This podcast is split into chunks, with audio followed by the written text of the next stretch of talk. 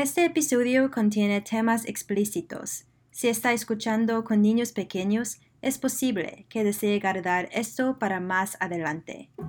Amigos, me disculpo de antemano por utilizar la metáfora del iceberg que han escuchado tantas veces en sus clases. Pero para explicarle tres capas diferentes de Internet, la metáfora de iceberg es bastante útil. Google, Bing, YouTube y otros motores de búsqueda que usa todos los días se dominan web clara. Es una capa muy visible de Internet.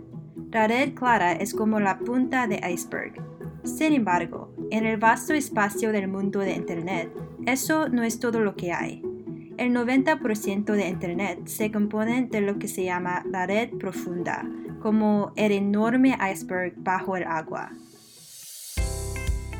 Amigos, bienvenidos a su amiga tecnológica, el podcast que explora todos los últimos avances tecnológicos, hallazgos y actualizaciones. Soy Jeanette, su amiga tecnológica.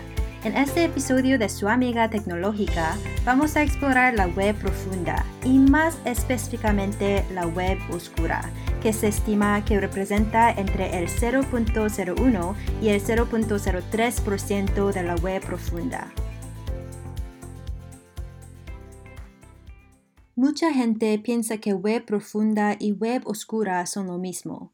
Sin embargo, eso no es cierto. La web profunda es simplemente una parte de Internet que los motores de búsqueda estándar no pueden descubrir. No hay nada misterioso en la web profunda.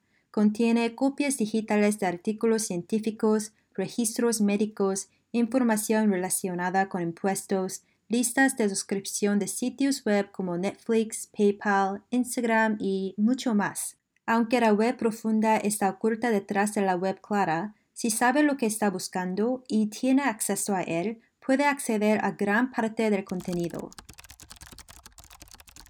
Sin embargo, a diferencia de la web profunda, la web oscura se oculta intencionalmente al público en general. Web oscura es una pequeña parte de la web profunda. Se desconoce el tamaño exacto porque los sitios web oscuros son difíciles de descubrir y rastrear. Por esa razón, navegar por la web oscura no es fácil. Además de estar desconectado de Internet todos los días, la mayor parte de la red no está indexada. Esto significa que en lugar de buscar información en la barra de búsqueda, debe conocer la URL exacta del sitio web que desea visitar. La web oscura incluye pequeñas redes de igual a igual, así como redes grandes y populares como Tor, Freenet, I2P y Riffle operadas por organizaciones públicas y privadas. Entre grandes redes como Tor y I2P hay diferencias clave. Por ejemplo, mientras Tor se enfoca en proporcionar acceso anónimo a Internet, I2P se especializa en habilitar el alojamiento de sitios web anónimos. El sitio web oscuro más conocido de todos es Tor, que se lanzó en 2002. Tor también se conoce como Onionland y utiliza .onion como su dominio de nivel superior. Esto significa que cuando accede a los sitios web de Tor, debe escribir el enlace URL y adjuntar .onion al final en lugar de .com, .org, .net, etc. Entonces, ¿cómo las identidades y ubicaciones de los usuarios de la web oscura permanecen anónimas? Bueno, eso se debe al sistema de cifrado en capas. La tecnología de encriptación web oscura enruta los datos de los usuarios a través de una gran cantidad de servidores intermedios, protegiendo la identidad de los usuarios y asegurando el anonimato. Debido al alto nivel de encriptación, los sitios web no pueden rastrear la geolocalización y la dirección IP de sus usuarios, y los usuarios no pueden obtener esta información sobre anfitriones de sitios web. Por lo tanto, la comunicación entre los usuarios de web oscura está altamente encriptada, lo que permite a los usuarios hablar confidencialmente, pluguear y compartir archivos. Cuando se estableció por primera vez, los creadores de Tor tenían buenas intenciones. Sin embargo, no pudieran predecir completamente los impactos generalizados que tendría su invención. Por un lado, Tor sirve como foro para denunciantes y marginados políticos. En 2013, Edward Snowden usó el navegador Tor para filtrar información altamente clasificada de la Agencia de Seguridad Nacional cuando era empleado y subcontratista de la Agencia Central de Inteligencia.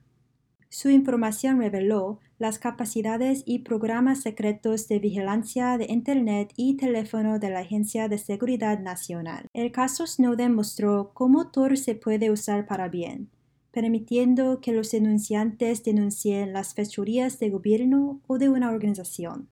Sin embargo, por otro lado, Tor es un lugar popular para traficantes de drogas, piratas informáticos y traficantes de personas.